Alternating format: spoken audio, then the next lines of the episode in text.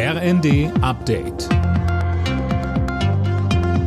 Stündlich neu. Auf den Punkt informiert. Ich bin André Glatzel. Guten Morgen. Heute geht der NATO-Gipfel in Madrid zu Ende. Das zweitägige Treffen steht unter dem Eindruck des Kriegs in der Ukraine.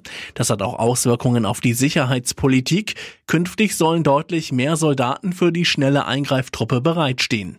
Verteidigungsministerin Lamprecht sprach im ZDF von einem starken Signal. Dass die NATO zusammensteht und dass sie auch bereit ist, den Herausforderungen, vor denen wir aktuell stehen, gerecht zu werden durch Veränderungen. Und dazu gehört dann, dass wir auch zusätzliche Soldatinnen und Soldaten schicken, aber auch, dass wir beispielsweise den Kreis der NATO-Mitglieder erweitern werden. Also auch das ein ganz klares Signal. Wir sind stark, wir schützen einander und stehen zueinander. Im Prozess um die Pariser Anschläge 2015 hat der Hauptangeklagte die Höchststrafe erhalten. Er muss lebenslang ins Gefängnis. Außerdem wurden 18 weitere Mittäter zu teils langen Haftstrafen verurteilt.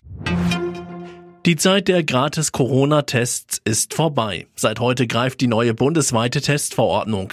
Dennis Braun, damit wird jetzt eine Eigenbeteiligung fällig. Ja, genau. Wer sich einen Bürgertest abholt, muss dafür ab sofort drei Euro zahlen. Zudem werden die Tests nur noch anlassbezogen durchgeführt. Also wenn man etwa zu einer Veranstaltung wie einem Konzert will oder auch plant, die Oma oder einen kranken Angehörigen zu besuchen.